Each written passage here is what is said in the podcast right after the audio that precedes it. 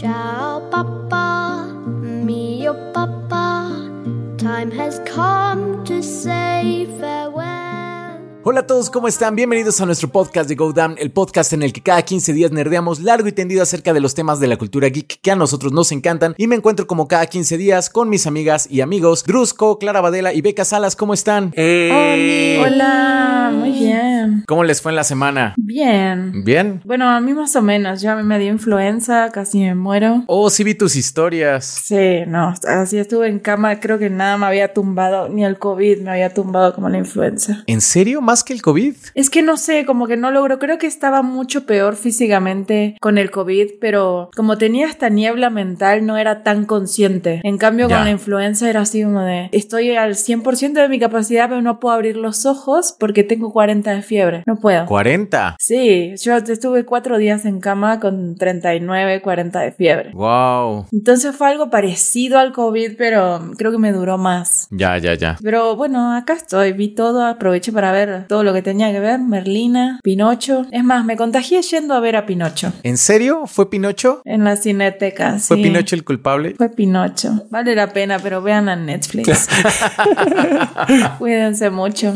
Pues el día de hoy traemos tres, bueno, vamos a reseñar tres cosas, ¿verdad? Así directo a las reseñas, directo a los análisis. Sí, es que ahora sí hay muchísimas cosas de las cuales hablar. Y vamos a hablar primero de... Guardianes de la Galaxia, el especial navideño. Pues ya es época navideña. Ya, hay que sacar este, la festividad. Si son muy navideños ustedes, si tienen como ese espíritu navideño, como de poner el arbolito y las fiestas y todo, ¿o no? A mí sí me gusta mucho la Navidad, la verdad. A mí sí me gusta como la vibra bonita que se da y estar como feliz. Y sí es como un momento como para ponerle pausa a la vida un ratito. A mí sí me gusta.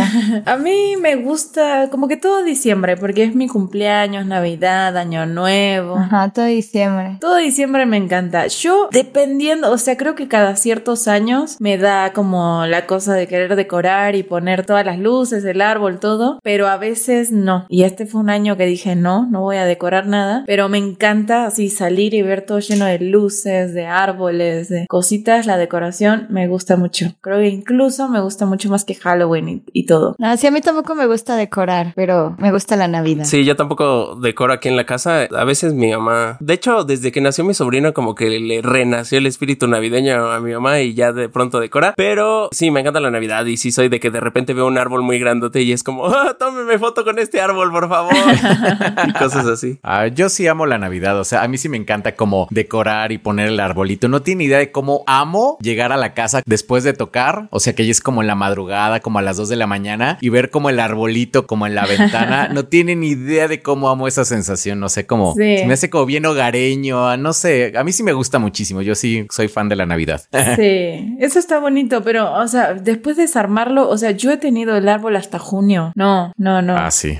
Entonces, o sea, creo que no me es redituable ser tan fanática, entonces, con moderación. Pero bueno, ya vamos a empezar con las reseñas navideñas. Y el primer producto navideño que vamos a reseñar es Guardianes de la Galaxia. ¿Qué tal les pareció el especial? Es el segundo especial de Marvel, ¿verdad? O sea, el primero fue Werewolf by Night. ¿Este es el segundo? Sí, podría ser considerado si tampoco tomas en cuenta la miniserie de I Am Groot animada. Ah, ok, cierto, cierto, cierto. ¿Y qué tal les pareció Guardianes de la Galaxia? Pues está bien, ¿no? Está bonita. A mí me pareció como bien a secas. A mí me gustó, o sea, se me hizo eso un especial, está lindo, está divertido. Está raro el tema como de que Mantis y, Drax. y Drax sean este, los protagonistas.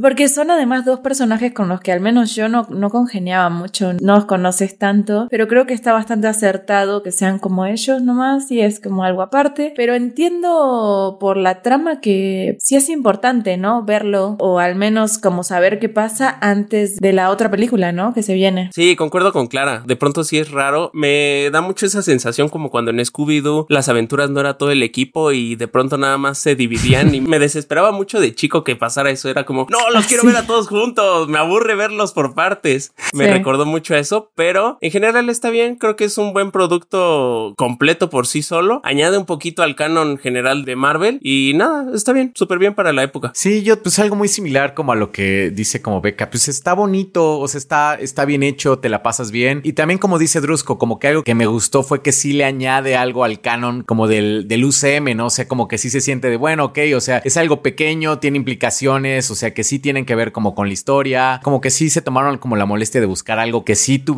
que ver como para la siguiente película. Entonces, pues sí, como que se me hizo bonito, o sea, se me hizo como bien logrado, más allá, o sea, te la pasas bien, ¿no? Más allá de eso, pues bueno, no es como ninguna joya, ¿no? Pero sí está bonito, creo que sí. Sí, yo tengo una cosa que me pasó cuando lo estaba viendo, o sea, no quiero irme full spoiler, o sea, tampoco hay tanto que spoilear. Sí, que tanto hay que spoilers. Pero esa revelación de Mantis no la habíamos visto antes, ¿no? O sea, yo estuve así como 10 minutos como pensando, ¿esto de dónde sale? ¿Qué, ¿Qué está pasando? O sea, ¿lo revelan así en ese momento o hay algo previo en las películas que yo me perdí? Según yo era un rumor, ¿no? Ya lo habían sacado antes, pero según yo era rumor. Que, bueno, spoiler. Ok, y ahora es como la confirmación en pantalla. Ajá, sí nos referimos a que Mantis es Ajá. hija de Ego, ¿no? Y Sí. media hermana de Star-Lord. Sí, no, según yo ya era un rumor, ya lo había escuchado yo antes en Reddit. Ajá, es que yo, yo creo que cuando salió el personaje, todo el mundo como sacó esta historia, pero creo que en el MCU no, no había registro de eso, ¿no? Ni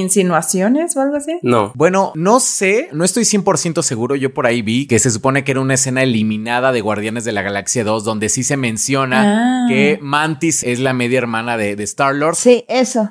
Y lo eliminaron. Entonces, o sea, como que sí estaba esta, digamos, como esta semillita plantada desde esa película, pero fue escena eliminada. Pero si no hubiera leído esto antes de ver el especial, como que también se me hubiera hecho así como, ¿de dónde carajo salió? Como muy como presto, ¿no? Así como ya, sí. Ajá, porque además, como lo es como de, eh, mi regalo de cumpleaños, soy tu hermana. Y es como, ¿qué? No, sé, o sea, entiendo que sirve como para mover la trama desde el inicio. Es como, no vamos a pensar en esto, vamos a darle un gran regalo. Se me hizo muy chistoso lo de Kevin Bacon, la verdad. Pero así como, hasta ahí, ¿no?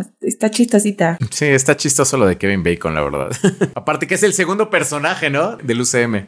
Y que lo que no me gustó es que siento que ellos mismos lo spoilean porque en los créditos iniciales aparece y fue como, ¿qué? Oh, no, y ya, ya Ah, me hubiera gustado tener la sorpresa. Pero sí, creo que esta revelación del parentesco seguramente no es gratuita. Algo quieren estar armando para más adelante y a ver qué pasa. Me hizo falta, igual como dice Drusco, me hizo falta un poco más de Rocket, me hizo falta un poco más de Nebula, como que sí siento como que aparecieron, pero como que porque tenían que aparecer así como denles un diálogo o dos o así como para que no digan que no hay nada, pero sí como que puntos débiles como que es lo que me hizo falta, como ver al equipo completo o un poquito más de los demás, ¿no? Sí, sí estoy de acuerdo con eso, con- sobre todo con el tema de... Es, que a mí no, no me... Justo los dos que son protagonistas es como de... "Meh, ok, está bien. Yo con Drax no conecto mucho y, y como el tema de Mantis está... Tiene cositas raras, pero dura 40 minutos, tampoco es como Claro. tan pesado, creo que está bien. Estaría bueno si tuviésemos otros especiales con los otros personajes o con aventuras como distintas, pero todo digamos como lo de la Navidad y la historia de mm, Star-Lord desde chico con la Navidad y los regalos y todo eso y su tradición humana. Está linda, se me hizo como una, una linda historia, entonces dije, bueno, está bien, sea hermana, no sea hermana, confirmación, no confirmación, todo me parece muy bien, me quedan media hora, listo. Así que creo que sí le recomiendo que la vean en, en esta época, sí, ya pasó el espíritu navideño, creo que ya no vale. Sí, yo creo que para ver con la familia así como un, un día de estos así como de descanso está muy bien, o sea, sí está recomendable. Creo que no estás perdiendo el tiempo, ¿no? O sea, no sientas así como, ay, qué porquería estoy viendo, no, o sea, o sea, no es Moon Knight, ¿no? Exacto, no es Miss Marvel. Estaría interesante pensar que este es de los últimos proyectos que hace Dave Bautista, ¿no? Y que realmente no le gusta la caracterización que tiene el personaje a él tampoco. A mí sí me pesó eso, o sea, como que yo veía a Drax, o sea, no se nota en su actuación, pero como que lo veía y bueno, o sea, como yo sé que Dave Bautista, o sea, no le gusta ese personaje, ya no quiero ser Drax, o sea, ya realmente está ahí como por cumplir como su contrato. Entonces como que sí lo veía y yo así como, ay, sí, güey, ya no quiere estar ahí, como que me hacía sentir como un poco incómodo. Eso sí me pasó. Pues bueno, Guardianes de la Galaxia, el especial navideño resultó una historia muy sencilla, pero la que no resultó una historia sencilla, sino que terminó siendo un boom en la cultura pop y redes sociales fue Merlina Wednesday, miércoles o como, ay, pues nada más así se le conoce mundialmente a este gran personaje de la familia Adams, protagonizada por Jenna Ortega. ¿Ya la terminaron de ver? Sus ocho episodios. Sí. Yo sí. A mí me faltan tres. Sí, yo soy el único que no llegó con la tarea completa en esta ocasión. Me faltan tres episodios. ¿La están viendo en familia, Go? Eh, no, solamente con mi pareja. ¿Y qué opina? La verdad es que a nosotros nos ha gustado mucho, ¿eh? O sea, sí estoy muy enganchado con, o sea, me enganché desde el primer capítulo porque pensé que iba a ser como algo pues, simplemente como serie adolescente, como de algunos problemas de la adolescencia. Por eso como que me daba como un poquito como de flojera. Aparte de que Tim Burton como que tiene años que no saca algo que esté chido, ¿no? La verdad, algo que esté así como Sí. verdaderamente que me guste, tiene años que no saca algo que verdaderamente que me guste. Y entonces dije, bueno, es como esta serie, pero no, o sea, como que tiene como algo de misterio, tiene como hay, eh, o sea, por ejemplo, Merlina se me hace un personaje muy interesante, o sea, sí se me hizo como muy entretenido de ver el personaje de Merlina. Y me gusta como todo esto, como que exploran como la relación que ella tiene con los miembros de su familia, particularmente con la mamá. Sí. Eso me gustó mucho, es algo que no me esperaba. Y estos misterios que tiene y de repente como algunos plot twists y estos cliffhangers que tiene entre capítulo y capítulo, la verdad es que, o sea, sí la quería ver como completita, nada más fue porque no coincidimos como en tiempo, pero sí me está gustando mucho, la verdad. Sí, a mí también. Como que me pasaron dos cosas. Eso que dices como de que es una, o, o que esperaba que fuera una serie como más adolescente. Sí, y creo que sí lo es. Creo que sí, Sí. lo es porque es una, pues es una escuela, ¿no? Entonces es como todos los niños en la pubertad, como descubriéndose si, si van a convertir, si no se van a convertir, si, no sé, el romance y el baile y demás, ¿no? Pero toda esta parte como de misterio, que a mí fue creo que lo que me enganchó. A mí me gustan mucho esas historias como detectivescas. Creo que Wednesday es un gran personaje, pero creo que a mí me gustó mucho más su familia. Yo cada vez que salía la madre, para mí era como de, por supuesto, esta es una morticia increíble, sí, ¿no? Y también como toda la historia que hay detrás con su familia, con el pasado, con sus papás, como que entendés un poco como por qué la familia es como es, y aún así todo este tema que tocan como de ser el raro de entre los raros, creo que está, está interesante, está bonito. Se me hizo muy ligera, la, la vi mientras estaba en mis momentos así como de que sí podía abrir los ojos en el medio de mi enfermedad, y la vi así en dos días. Entonces todo ese tema de los cliffhangers tal cual no lo noté, pero porque la vi así de corrido. Dije, si no la veo ahora, ya no la veo. Pero creo que está muy ligera y está mm, entretenida y está bonita de ver. Hay ciertas cositas, ciertos personajes, pero porque yo lo, lo Sí. atribuyo a que son adolescentes y por eso así me dan ganas de darle un cachetazo y como, compórtate. Pero bueno, entiendo que tienen, no sé, 15 años. Ya sé quién, ya sé quién es, ya sé quién es.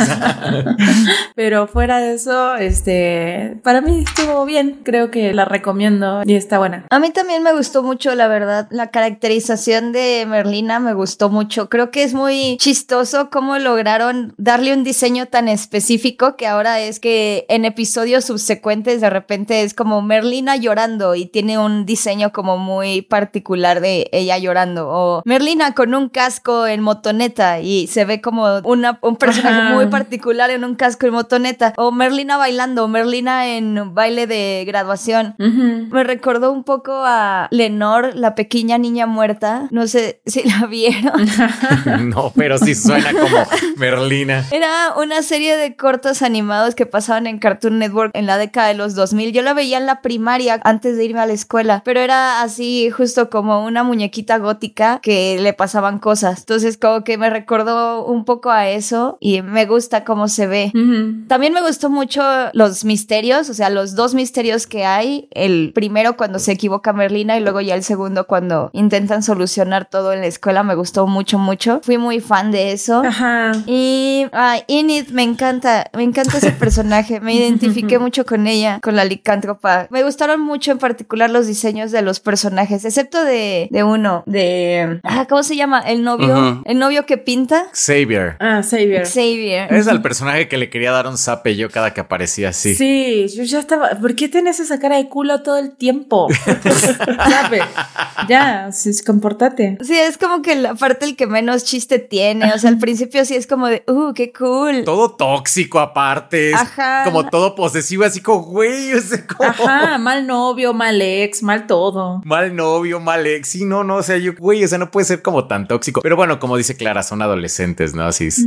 Tú, Drusco, ¿qué tal? A mí no me gustó, pero no Ala. creo que sea por un tema de calidad en la serie o propio de la serie. Si- Siento que fue un tema mío, de que yo simplemente no conecté. O sea, y ahora que los escucho, qué tanto la disfrutaron, es de esas veces que hasta se siente envidia, que es como, "Ah, maldita sea, porque Ah. yo no sentí eso. No sé, desde que empecé a ver la serie fue como de, ay, esto ya lo he visto antes, ¿no? Desde la propia Merlina, pues la verdad no podía sacar de mi mente la comparativa de antes, inclusive cuando la actriz repite, bueno, no repite, sino que está en esta misma serie, la actriz de los 90, lo cual se me hace fantástico, pero cosas como las deducciones de Merlina, sentía que ya lo había visto en algunas versiones de Sherlock, el concepto de la escuela se me hizo muy Harry Potter, algunos personajes y también es como, ay, todo esto ya lo vi antes y mejor. Sin embargo, creo que es lo mejor de Tim Burton en muchos años y que le favoreció y le ayudó mucho el hecho de que fuera una serie, porque creo que a Tim Burton algo que le ha jugado en contra mucho tiempo son los efectos digitales.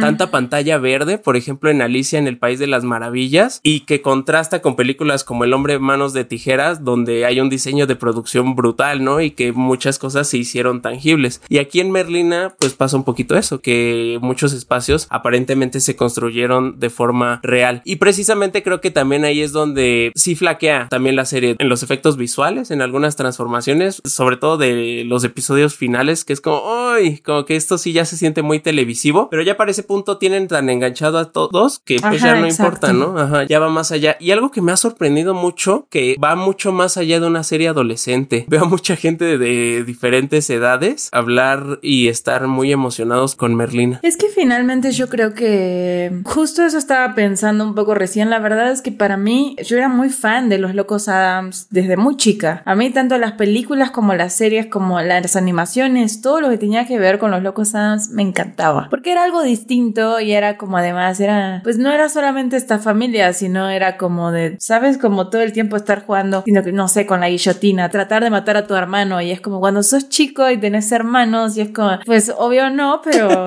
pues ahí están mis fantasías, ¿no? ¿Quién no quiere ser Merlina, no? Sí. Y estos padres todos enamorados y el tío Lucas y todos los personajes como y, y cosa y todos son como muy icónicos, ¿no? Yo siento que agarra un poco como de esa de esa imagen o de lo que eran los locos Adams, pero no se acerca ni de chiste. O sea, sí me gustó mucho este Morticia y su papá y demás y lo que quieras, pero creo que no se acerca a lo que vivía en mi cabeza de los locos Adams de antes, ¿no? Pero bueno, finalmente creo que es algo que tiene tantos, tantos, tantísimos años que claro, todo el mundo como que puede conectar Ujú. Con esto, pero a la vez es algo nuevo, ¿no? Entonces creo que es muy valioso eso y por eso todo el mundo conectó, pero además siento que tiene que ver con el mensaje, es como de sí, ok, adolescentes, pero son los raros que no encajan entre los raros, ¿no? Entonces incluso tenés este grupo de populares en la escuela y podés ser el renegado y como que siento que todo esa- ese mensaje pues puede conectar con cualquiera, ¿no? En, en cualquier momento. Y aparte tiene uno que otro mensaje por ahí, la serie, que sí es como diferente, ¿no? O sea, lo que ha hecho Tim Burton, por ejemplo, de repente habla como de las terapias de conversión,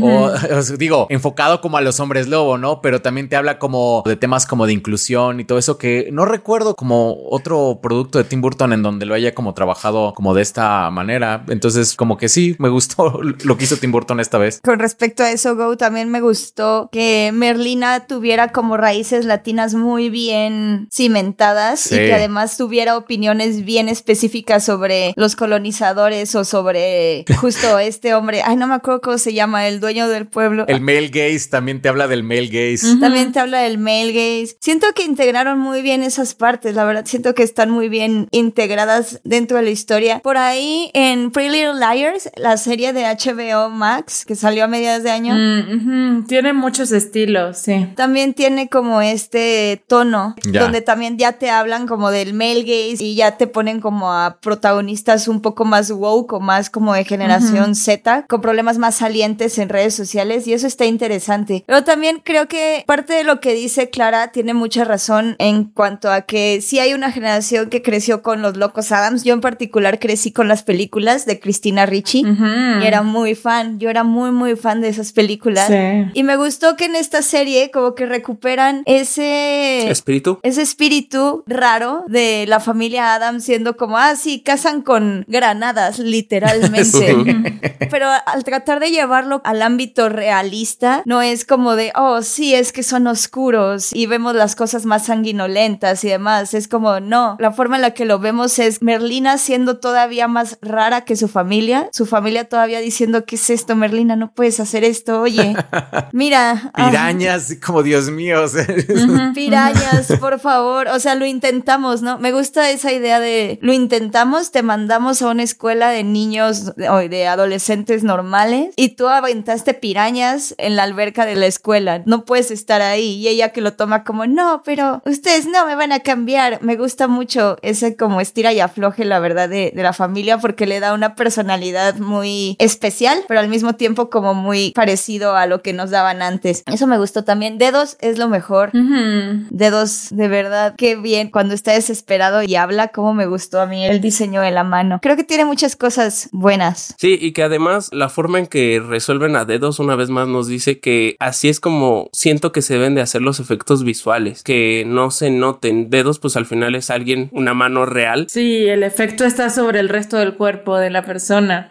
Exacto, es de no, no, no vamos a hacer una mano computarizada, mejor vamos a desaparecer a todo el cuerpo. Eso está, está increíble. Y sí, coincido con Beca en que el hecho de que tenga raíces latinas es fantástico porque además le da mucho sentido al acercamiento que tuviera la familia con la muerte, que es distinto al del resto del mundo. Y creo, Clara, que en esta ocasión no va a ser necesario ser fan de la familia Adams como tal. Creo que mucha gente se está acercando nada más a Merlina. Me recuerda mucho al fenómeno de Maléfica. Siento que es como esa vez que, que se popularizó Maléfica y que muchos, y sobre todo muchas, se identificaban con ese personaje y se disfrazaron mucho ese Halloween. Me llamó la atención que esto no, no lo estrenaran por esas fechas, pero aún así fue un éxito rotundo. La verdad es que no me esperaba para nada que fuera el fenómeno que está haciendo. Y una vez más demostrando que ya los nuevos fenómenos y las nuevas estrellas pues nacen en las salas de nuestras casas, porque Jenna Ortega de aquí para arriba seguramente no solamente va a ser más temporadas de Merlina, sino que pronto la veremos en el MCU o en alguna de DC o en, al- en las grandes ligas.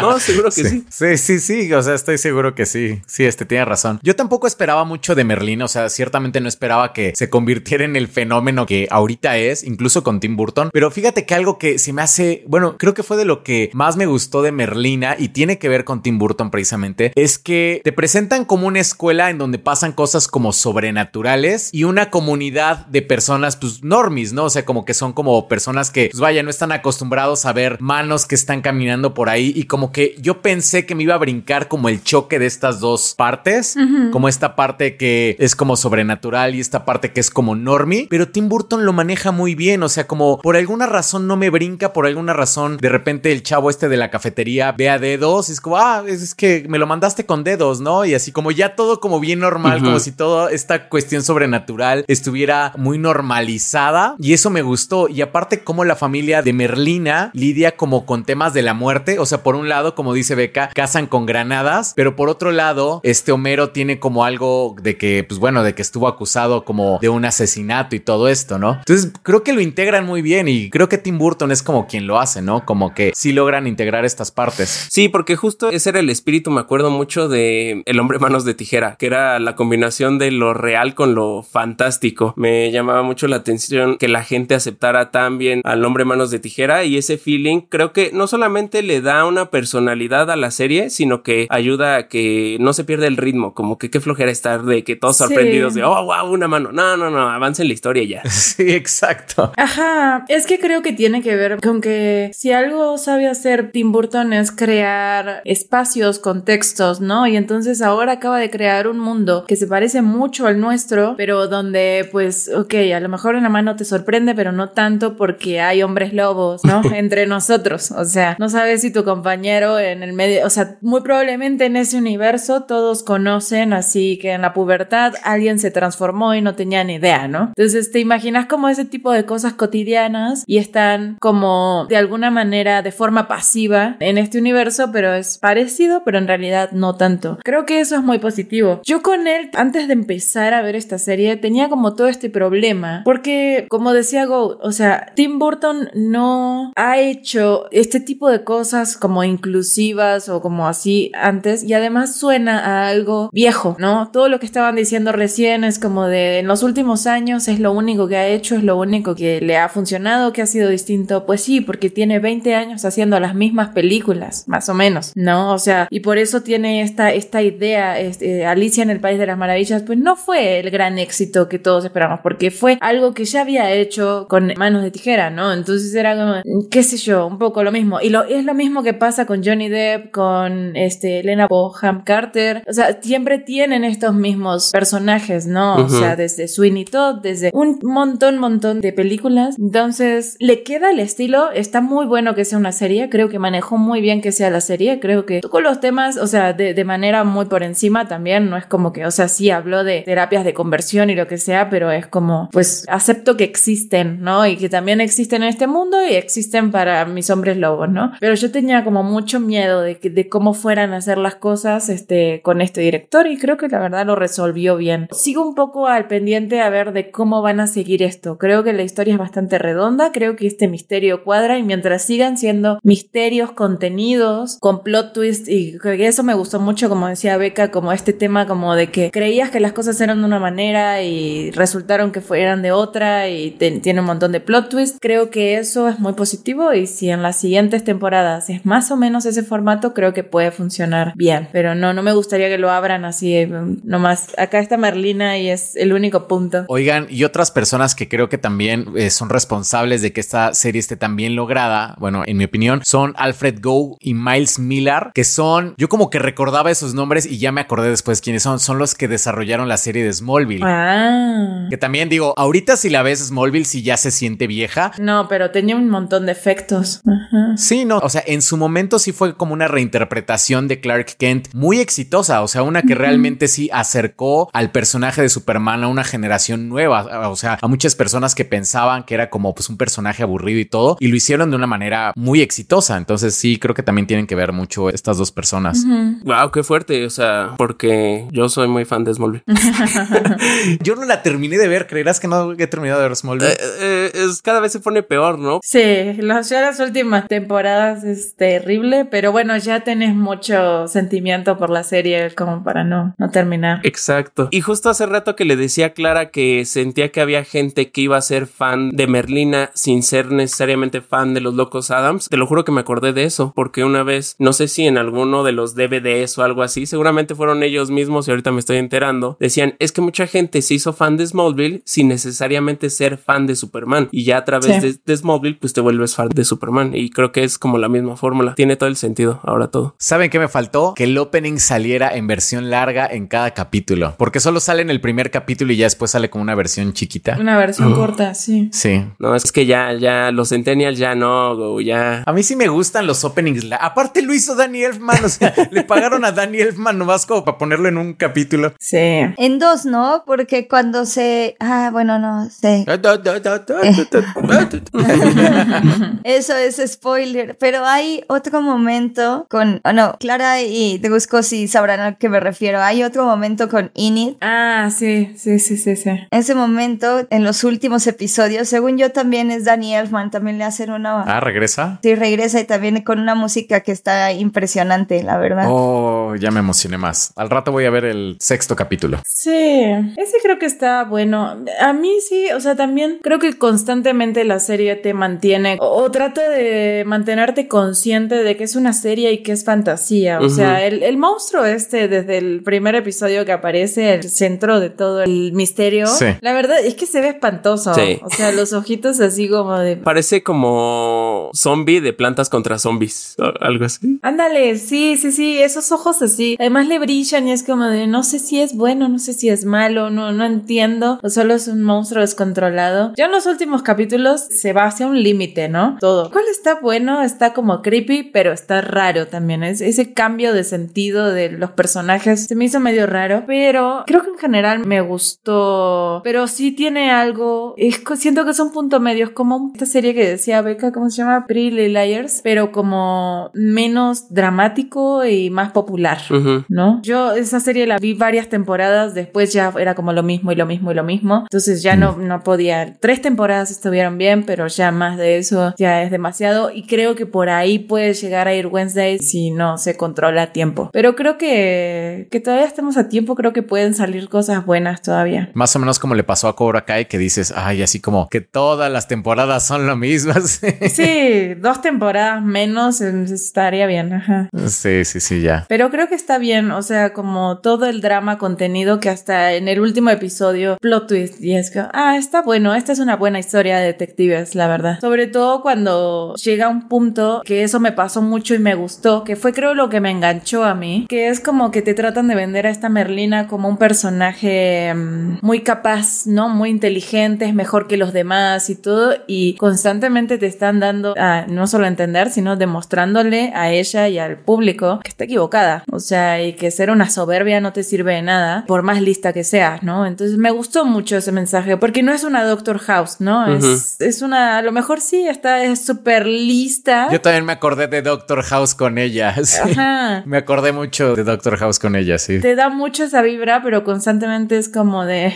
bájale tres rayitas y, eh, o sea, sí podrás ser muy lista y lo que quieras, pero estás equivocada. Me gustó mucho también el personaje de la directora, que no sabes para dónde va, pero me gustó. Sí, eh. Muy buena. Qué gran interpretación tuvo Gwendolyn Christie. Qué gran año es este 2022 para Gwendolyn Christie, la verdad. Sí. Qué bueno. Tan grande como ella. Estuvo muy bien su personaje, la verdad. Por ahí vi una entrevista en donde decía que ella quiso canalizar a personajes de películas de Alfred Hitchcock, tipo Los pájaros, para crear a su personaje. Y se me hace que lo hizo bastante bien. O sea, creo que genera como una ahora muy elegante y también muy badass y muy cool. Eso a mí me gustó mucho, la verdad. Y ella es otro highlight. Y qué buena actriz, ¿no? Sí, es fantástica. Sí, totalmente. Es genial. O sea, porque sus personajes, o sea, como ella como Lucifer, ella como, como se llama, Brienne of Tarth y ella como Wims, es como completamente diferente, no es como... Sí. Y a todas se, se la crees completamente. Sí, o sea, no es como Leonardo DiCaprio, que es Leonardo DiCaprio en cada película. Un poquito más loco en unas que otro, pero básicamente es igual, no, aquí sí es completamente diferente. Sí, y además me gusta porque, o sea, sí también depende mucho de su apariencia, ¿no? Como que en cada personaje, siento yo que el personaje a lo mejor no está tan escrito para ella, pero ella juega con toda su corporalidad, así como de lo mismo que pasó este con Lucifer, ¿no? Es como de soy este ángel, soy toda imponente y enorme, pero soy mala, pero a la vez no sabes, solo soy buena, solo estoy confundida, solo... Y, pone todo su cuerpo en eso y, creo que es lo que te confunde y decís, ah, ok, este, es buena, es mala, es esto, es lo otro. Y depende como de sus personajes, ¿no? De que en Game of Thrones sí crees que es súper inocente y después decís, ah, no, no es tan inocente y, todo cambia y me gusta mucho. Bueno, entonces sí está como recomendable. Bueno, a Drusco no le latió. Bueno, ¿la recomendarías o...? Em, fíjate que lo digo constantemente que parte de lo que me gusta de lo que hacemos es esto. O sea que ya una vez que hemos visto algo, con nuestras pláticas se expande la conversación y no solamente eso, sino mi pensamiento sobre algo. Entonces, cosas que yo no noté y que no tuve empatía para referenciar, pues ya gracias a ustedes ya las vi y pues sí la recomendaría. Y ahora vamos con la última reseña, que es una película que ha estado dando mucho de qué hablar. No sé si ustedes sabían, pero por ejemplo, aquí en Querétaro la proyectaron en un cine que se llama el, el Cineteatro Rosalío Solano y como la entrada, bueno, era abierta al, público general, era gratuita, hubo muchísimas personas que se quedaron afuera para ver la película de Pinocho. Sí, sí, sí. O sea, no tanto como concierto de Bad Bunny, pero la verdad es que sí había muchas personas que se quedaron sin poder ver este, la película de Pinocho, porque pues sí, como que todo el mundo está hablando de ella. ¿Qué tal les pareció? Ay, a mí me encantó. O sea, fíjense que yo tengo un problema. Yo no soy muy fan de Pinocho en general. O sea, a mí la película de Disney de Pinocho me así me creo que fue la primera vez que conocí lo que era la ansiedad con esa película. o sea, no, yo no podía, sentía que me moría. Y cada vez que suenan las canciones de Pinocho, no me despiertan algo así, mi, mi instinto de supervivencia, tengo que salir de ahí, o sea, me pone mal. Y dije, bueno, voy a ir, fui a la cineteca a verla, me contagié de influenza, pero me la pasé muy bien, como que todo el tiempo tenía este sentimiento como de, sí, tristeza, pero es más bien como una melancolía, como una cosa, como una pequeña angustia mezclada con la inocencia del personaje y toda esta situación de Pinocho siendo o comportándose como un niño realmente en un mundo caótico y tan de la mierda. Entonces es como de... no sé, sí estaba, la verdad me la pasé muy bien, pero sí estuvo muy, muy, con el corazón apachurrado todo el tiempo, debo decir. Sí, porque además esta versión, a diferencia de las otras que tenemos pues más en mente, que son las de Disney, ya desde un inicio busca conectar con esta historia y particularmente con Gepetto de una forma distinta, ¿no? El hecho de que, bueno, no sé si se spoiler esto, pero podamos ver al hijo de Gepetto, creo yo que Mm, ante la pérdida es súper diferente, ¿no? Porque en las otras versiones es algo que pues buscan obviar, que sí mencionan, pero dejan como que en el imaginario de... No entran mucho en detalles, ¿no? De la pérdida. Bueno, eh, que en la animada no mencionan al hijo de Gepetto. En la live action que sacaron hace poquito, sí lo mencionan y hay como un retrato, pero en la animada no y en el cuento original tampoco. Entonces esto del hijo de, de Gepetto es algo relativamente nuevo, ¿eh? Mm. Fíjate qué chistoso. Entonces ahí hay un efecto Mandela muy fuerte porque yo hubiera pensado que es parte de la historia de siempre de, de Pinocho, que sí pierde este señor a su hijo y a partir de eso va en búsqueda de uno nuevo. Que tiene sentido Sí. eso, ¿no? O sea, tiene mucho sentido, sí. Ajá, por eso, sí, sí. Sí, sí, sí. Suena, suena que sí. Y justo el hecho de que podamos verlo aquí como tal y que estemos ante la pérdida y que además sea un Pinocho el que aparece en esta versión tan impertinente y tan desobediente, creo yo que la dota de una personalidad y de un discurso muy particular, que es la desobediencia ante pues las figuras de autoridad, ante el fascismo, ante la propia paternidad. Es fantástica visual y narrativamente. Además que viene desde una inocencia de niño. Claro. O sea, es que creo que eso es lo que logra este personaje Guillermo del Toro con este Pinocho. No es una crítica nada más a los niños rebeldes, compórtense o los burros y todo eso, sino es como, es tan inocente y simplemente repite lo que las personas que ama dicen y es como, no sé, como juega mucho con esos sentimientos, ¿no? De inocencia, rebeldía, pero amor, pero desprecio, pero rechazo, pero a la vez amor de vuelta. Mi corazón no puede tantas emociones. No me había tocado verte así, Clara. Creo que sí, ¿verdad? Ya, a mí tampoco. La verdad, yo, o sea, hacía mucho que una película no me llenaba de tantas emociones. O sea, y la verdad, no diría que es así una película que me impactó, me impresionó, lo que sea. También es una historia que ya conocemos, Ujú. pero el sentimiento que tuve todo el tiempo y de verla, ahora veo la foto de Pinocho, o sea, de Guillermo del Toro, y digo, esta criatura inocente me saca el instinto maternal, no sé, pobrecito. Wow, tanto así, claro. Wow. Si es un niño de verdad, si es un niño de verdad. Yo se lo iba a decir, pero qué bueno que lo dijo ella misma. Yéndonos al terreno de spoilers un ratito, a mí la verdad me gustó mucho la película en general por todo lo que ustedes están diciendo, pero también por la idea de la muerte. O sea, me gusta mucho cómo Pinocho tiene que morir y muere varias veces y conforme muere va entendiendo una verdad chiquita sobre la vida, sobre sus seres queridos, sobre cómo ayudarles, sobre la vida en general y eso le permite perder a su padre. O sea, como que al final ese entendimiento de la muerte le permite quedarse solo y quedarse con los recuerdos de la gente que quiso. Uf. Ujú. Oh Dios, o sea, esa parte, la última escena, cómo me duele a mí, o sea, que guarde a Pepe Grillo, que Pepe Grillo me encantó en esta versión, justo es un poquito más cercana a la versión original de los libros que siempre se está muriendo. Ajá. Y es como esta idea como de, sí, o sea, la ética por la ética misma no te va a llevar a ningún lado, ¿no? Se muere mu- súper rápido eh, o la pueden aplastar súper rápido en cualquier momento. Pero que aún así se quede en el corazón de Pinocho por siempre. Ah, no, eso a mí me, me rompió, amigos. me rompió, me rompió muchos niveles. Me gustó mucho también la iconografía religiosa que tiene la película, en particular cuando, pues cuando está reparando el Cristo y llega Pinocho y le dice, oye, pero él también es de madera y también está rotito. ¿Por qué lo aman? Porque a él lo quieren, porque a él lo aman y a mí no. y Gepetto no quiere decirle que es como, pues porque está muerto, ¿no? Porque lo matamos, ¿no? Y porque ya está muerto, porque dio su vida por nosotros. Está muy fuerte eso. Ándale, aparte murió por nosotros. Exacto, o sea, es como, ah, qué fuerte. Y Pinocho muere varias veces. Pero es que también como recuperan esa idea del sacrificio, ¿no? Como de al final uno se sacrifica por amor. Ay, no, está muy bello. Y es que, o sea, sí parece que eso de la iconografía religiosa está como sacada de la nada, pero realmente la historia de Pinocho siempre, o sea, desde el original nos ha hablado de muertes simbólicas, de muertes y resurrecciones simbólicas. Entonces, realmente compararlo con la historia de Cristo no está tan descabellado como uno podría pensar. Entonces, eso también se me hizo muy interesante. Aparte, los clavos en Pinocho, eso también tiene que ver, o sea, porque aparte ve al Cristo crucificado. Él es una persona que literalmente se le ven los clavos, o sea, porque Gepetto estaba borracho cuando lo construyó, claramente no fue su mejor trabajo.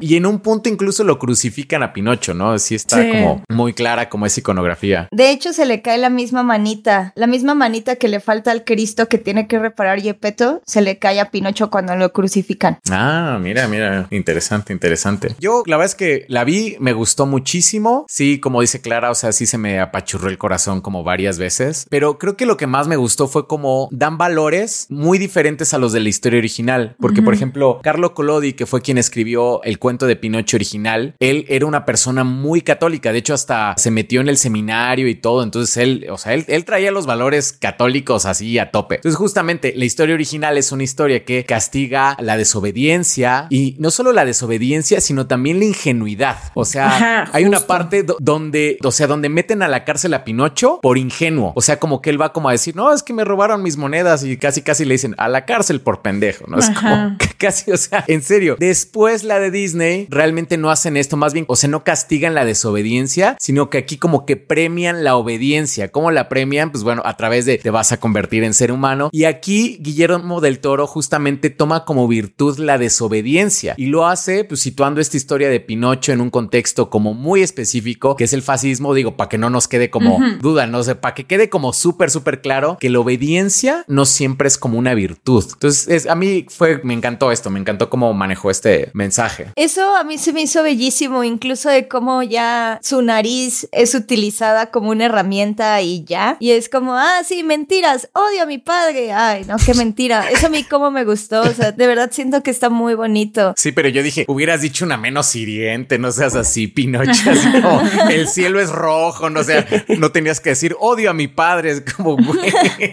Pero es que, ¿sabes qué? También me queda pensando en la película un poco. Siento que la película también hace un caso de sobre cómo los padres tienen un límite sobre lo que le pueden enseñar a sus hijos y al final de cuentas los hijos se tienen que ir al mundo y lo tienen que experimentar por sí mismos y no hay nada que el padre pueda hacer en ese caso Ajá. porque es cuando Gepetto se queda en la boca o bueno en la panza del monstruo marino y dice bueno ya me reuniré con Pinocho y se pone así a silbar mientras está pescando y tal. Y Pinocho está justo en el campamento de fascistas con Candlewick así como ah a qué estamos jugando ay a la guerra ah, jaja o sea se me hizo muy fuerte todo eso también. Ajá. o sea se me hace como muy fuerte la idea de que Pinocho tiene que pasar como por todo esto para al final darse cuenta del amor que le tiene a su padre y de cómo trasciende todo, pero es Pinocho el que se da cuenta de eso, no Gepetto. Gepetto como que le tiene un amor muy inocente o aprende a tenerle un amor muy inocente a Pinocho y Pinocho es más como el camino hacia por qué ama a su padre. No sé, se me hace como muy fuerte. Ya la vi dos veces y las dos veces me rompió, pero de maneras diferentes. Es que yo creo que es ese juego como de, de las emociones y justo eso que decís me parece muy interesante porque no me había, o sea, es que yo creo que una de las cosas que más me impresionó de esta película es que me identifiqué con Pinocho y Pinocho es mi miedo más grande desde que yo tengo memoria, ¿me entienden? O sea, El más grande. les digo, la primera vez que yo sentí ansiedad, así, un llanto, no. Y no les puedo explicar cada que suenan las canciones de Pinocho cómo me pongo, ¿no? Entonces, que Guillermo del Toro me haya hecho conectar con Pinocho en el sentido justo de lo que decía Beca. Tus papás te pueden decir un montón de cosas y te pueden enseñar muchas cosas, pero si vos sos un niño y no las entendés, hasta que no estás en una situación que de alguna manera te expone y te obliga a entender las cosas que tus papás te dijeron, como que no, no cuaja, ¿no? Hasta que no se pone en práctica, hasta que no estás en un contexto, ¿no? En el que las enseñanzas tienen cierto valor o no. Seguramente hay muchísimas cosas que tus papás te dicen de chico que como nunca las tuviste que poner en práctica ni las tuviste que volver a pensar, ni te sirvieron, ni sabes, ni te acordás. Pero creo que justo el contexto, ¿no? Como de Mussolini todo este tema y la situación, ¿no? De que ven en Pinocho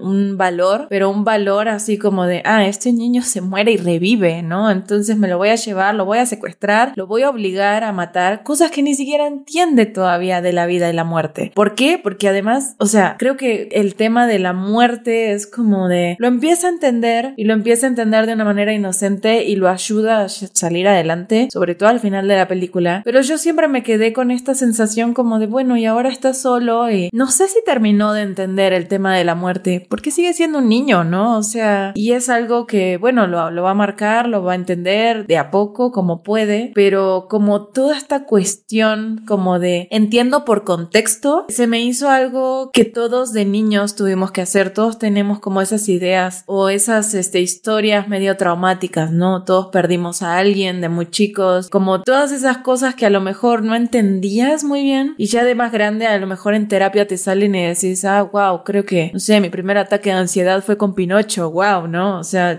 son como ese tipo de cosas y siento que, que eso fue un poco lo que me impresionó de esta película, como que creo que todos los detalles están muy bien posicionados para mandar un mensaje muy específico sobre todos estos valores, ¿no? Y, y el tema de los niños, la rebeldía y las virtudes, la religión y hasta los límites de los padres, hasta dónde te pueden enseñar y cómo pones en práctica todo lo que te enseñaron en ciertos contextos, ¿no? Y que el contexto de Pinocho está muy cabrón. Y todo esto como, o sea, digo, todo el mensaje, como dices, está increíble, todo, pero aparte de todo esto, como el estilo de animación, la música, o sea, la música fue como, qué cosa tan hermosa, o sea, toda la música está como hermosa, o sea, realmente tiene como una personalidad como muy, ah, no sé, como muy particular. Me recuerda mucho a más allá del jardín, como es esta cuestión así como, pues como de cuento de hada, pero oscuro, melancólico, pero no completamente oscuro, sino como que raro, pero raro dentro del raro bonito.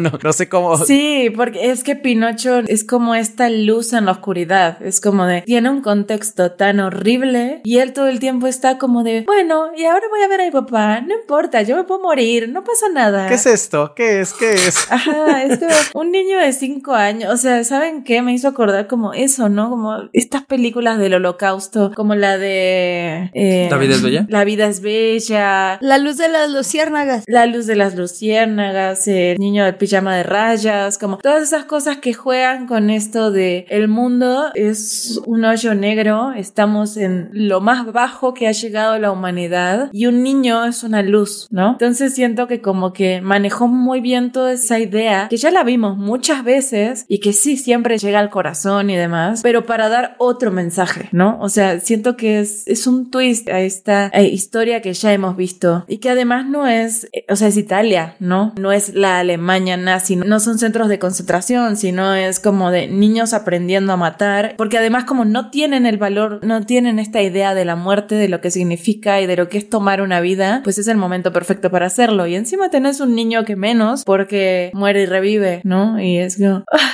es un abuso muy feo. Y esta cosa de obedecer por las razones incorrectas, ¿no? Así como seguir las reglas por las razones incorrectas, que en el caso de Pinocho, que como que lo medio intentó al principio de la película como para intentar ser alguien que no es, para intentar parecerse a masacarlo, y también con el personaje de Candlewick, que pues hace todo para convertirse en el fascista perfecto que su papá quiere. Y a mí, por ejemplo, esta escena donde se ve que este Candlewick como que no se quiere ir al, al centro de entrenamiento, pero su papá lo trepa en el camión y le hace como el saludo militar al papá. ¡Ay, qué fuerte es eso! ¡Qué fuerte estuvo eso! Y la verdad, me gustó mucho el personaje de Candlewick también. Creo Sí. que también refleja como, o sea, es parte todo como de esta misma historia que te da estos valores. O sea, creo que está muy redonda la película, sí está muy bien hecha. Sí. Bueno, a mí, a mí me pareció que sirve muy bien como contraste justo con Pinocho, ¿no? Pinocho tiene 10 días de nacido, casi casi, y este niño ha estado en esta familia ultra nazi toda su vida, y a lo mejor nunca se ha cuestionado ninguna de las cosas que papá le dice, pero bueno, ya sabe, ¿no? Qué tiene que decir, qué tiene que hacer, qué puede opinar, qué cosas salen raras, ¿no? Y a Pinocho le hicieron un comentario, así como de, ah, no, es que la guerra está mal, ¿no? Lo único. Y todavía llega y cuando va a bailar, este, se burla de Mussolini, ¿no? Y es como, todos los niños, por más que no se hayan cuestionado esto nunca, saben que eso está mal. Pinocho escucha un comentario de alguien que amaba, entonces, ¿por qué vas a dudar de alguien que amas locamente, no? Eso se me hace también como muy fuerte, eso también como el tema de la inocencia y el amor y es, no sé, como a la vez está como su papá, que es como dice Beca, ¿no? Que no se ve como que aprenda nada, simplemente él está resignado, ya perdió, ya ganó, ya volvió a perder y ya está medio dado a morirse ahí en la panza de la ballena, o bueno, del monstruo en este caso. Y no sé, como que están los otros abusando de la inocencia del niño y de todos los niños. No sé. O a mí la verdad, sí, todo el tiempo fue así como, esto está todo tan mal. ¿Cómo puede ser que Pinocho sea la luz en la oscuridad? No puedo creer. También me gustaría rescatar el diseño de los personajes, en particular de las hadas, o bueno, de estos seres etéreos e inalcanzables con los que lidia Pinocho y son los que cumplen los deseos de Yepeto. Qué bonitos están, la verdad es que a mí me fascinaron los diseños, me gusta que sean como raros, me gusta mucho el diseño de Pinocho cuando lo conoces, que sí es como un monstruo, que se mueve incluso como una araña y que va poco a poquito aprendiendo también a moverse, me gusta muchísimo esos detalles. Los ojos de, ay, es que los ojos en las alas de estos seres se me hicieron como unos detalles muy padres, todo lo que es el inframundo con las ratas. Ah, sí. como me gustaron también eso. O sea, creo que también el diseño de producción, el mundo, el universo, el diseño de los personajes está muy bien hecho, pero súper hermoso. A mí, la verdad, en una dimensión perfecta está nominada a mejor película. Así, mejor película. Así tal cual. Ajá, no mejor película animada. Debería, pero no va a pasar. No, pues es que, o sea, realmente siempre como que ven como a las películas de animación como algo menos, ¿no? Así como una categoría como más abajito, así como de las películas, bueno, de las películas nominadas a mejor película, ¿no? Es como, siento que todavía las ven así, ¿no? Sería un buen momento para que cambie eso, la verdad. Creo que además es un gran ejemplo como para que sí cambie, pero no creo que suceda. Pues si Black Panther ya estuvo nominada a mejor película, esperemos que Pinocho pudiera conseguirlo también. Sí, esperemos. Digo que a mí se me hace la película que más me ha gustado de Guillermo del Toro desde, pues a lo mejor El laberinto del fauno. El laberinto del fauno, yo pensé lo mismo. O sea, porque sí me han gustado otras, pero la verdad es que, o sea, a este nivel creo que El laberinto del fauno y ya tiene un rato, ya tiene un rato. Ya tiene, sí, como 20 años más. Sí, que me gustó la forma del agua, me gustó, ¿cómo se llama esta de cine noir que sacó el año pasado? El callejón del... Ajá, esta del callejón también me gustó, pero no, sí, la verdad es que sí se me hace que se siente como un proyecto muy personal. Sí se siente como algo a lo que le metió como mucho, mucho corazón ahí a esa película. Bueno, de hecho, relacionado con lo del stop motion, yo que fui a la cineteca, ahí hay una exposición, no sé si todavía siga, yo creo que sí, todavía va a estar un rato, pero pues si tienen chance, está buena para verla. Están todos justamente los muñecos, ¿no? Como de la película y hay unos paneles donde está como todo explicado, de dónde sale la historia, las ideas y cómo hicieron todo. La verdad está, está muy bonito, muy recomendable. Está chiquito, o sea, le das la vuelta así en literal un minuto, pero lo que lees y así creo que, que está bonito y vale la pena, ¿no? También en Netflix hay un, ahora como un especial sobre cómo Guillermo del Toro hizo la película, entonces creo que también vale la pena si les gustó y quieren saber más. Creo que ya lo acaban de estrenar junto con la película en Netflix. Y justo sumado a lo que decía Go y con esto que mencionas, Clara, da la impresión, bueno, no da la impresión, es un hecho de todo el respeto que han tenido para quienes han colaborado en esta película. Desde los animadores, pues al ser un proyecto de Guillermo del Toro, toda la atención podría centrarse en él, pero él siempre busca que cada persona tenga su foco, su atención y su mérito, ya sea desde, insisto, los animadores hasta los actores de doblaje para la versión en español que aparecen en el avance e inclusive en funciones especiales que se hicieron aquí en la Ciudad de México. Fue el elenco quien los presentó, lo cual es muy importante porque muchas veces no se les da el mérito que merecen. Entonces eso me emociona mucho que en un proyecto de estas dimensiones todo el mundo que se vio involucrado pues tenga su reconocimiento de alguna forma. Y para nosotros no hay mayor reconocimiento que el de ustedes, así es que por favor déjenos sus comentarios aquí abajo qué les pareció no solamente este podcast sino de los temas que hablamos. Ya vamos a cerrar el año y qué bonito que lo cerremos juntos. Ya me estoy poniendo muy sentimental. Pinocho ya nos cambió algo, nos cambió algo. Ay, es que el corazón. Ya saben que yo les quiero. Nosotros también. Y no se olviden de seguirnos en redes sociales. Voy a empezar yo para que después los demás y las demás nos digan, les demás nos digan en dónde seguirles. A mí me pueden seguir como Soy Drusco en Instagram y en YouTube como Soy Drusco también. Y próximamente nueva temporada de Drusco and Friends. Ahí andamos trabajando para ver quién estará de invitado. Estoy emocionado por eso. Wow. Felicidades, felicidades. Gracias, gracias. Felicidades por tu nueva temporada de Drusco and Friends, mi querido amigo Drusco. Yo también estoy ya muy feliz de estar terminando el año. Todavía nos queda un podcast, así es, ¿no? Todavía un capítulo, sí. Para cerrar el año. Todavía nos queda un episodio que ya tenemos tema, ya sabemos más o menos de qué vamos a hablar. Controversias, por supuesto, porque no pueden faltar y, y hay mucho chismecito para terminar el año, particularmente de la vida de DC Comics. Entonces, estoy muy emocionada de platicarlo con ustedes, de cerrar un nuevo año con ustedes. A mí me encuentran en todas las redes sociales como Beca Ahí estoy. Y no se olviden de estar al pendiente del podcast que seguramente les va a gustar mucho nuestro último análisis del año. A mí me encuentran en todos lados como el Monitor Geek, TikTok, YouTube, Facebook, Instagram, OnlyFans. No, OnlyFans. Este, Casi. eh, sí, este todavía no. Con clases de música, a lo mejor. Con clases de música, clases de música y apreciación de cómics. Ah, Ay. ah, verdad. Sí, este me encuentran como el Monitor Geek. Entonces, pues bueno, ahí síganme. Y a mí me encuentran en Instagram, TikTok, YouTube y Twitch como Clara Badela. Pero no se olviden también que tenemos redes del podcast como para que nos manden sus mensajitos, nos comenten. Estamos subiendo TikToks y Reels con nuestras opiniones, con pequeños este, cortes de cada episodio. Entonces nos ayudan mucho dándonos su like, siguiéndonos y también para que nos dejen sus comentarios, igual que en YouTube. Estamos en todas las redes, bueno, Instagram y TikTok sobre todo, como Go Down Podcast. Y si nos escuchan en Spotify, no olviden calificar el podcast con las estrellas que ustedes piensen que nos correspondan. Y si nos quieren dejar sus comentarios, estamos también en YouTube como Go Down Podcast. Pues nos escuchamos la próxima. Bye. Chao, Adiós. Bye.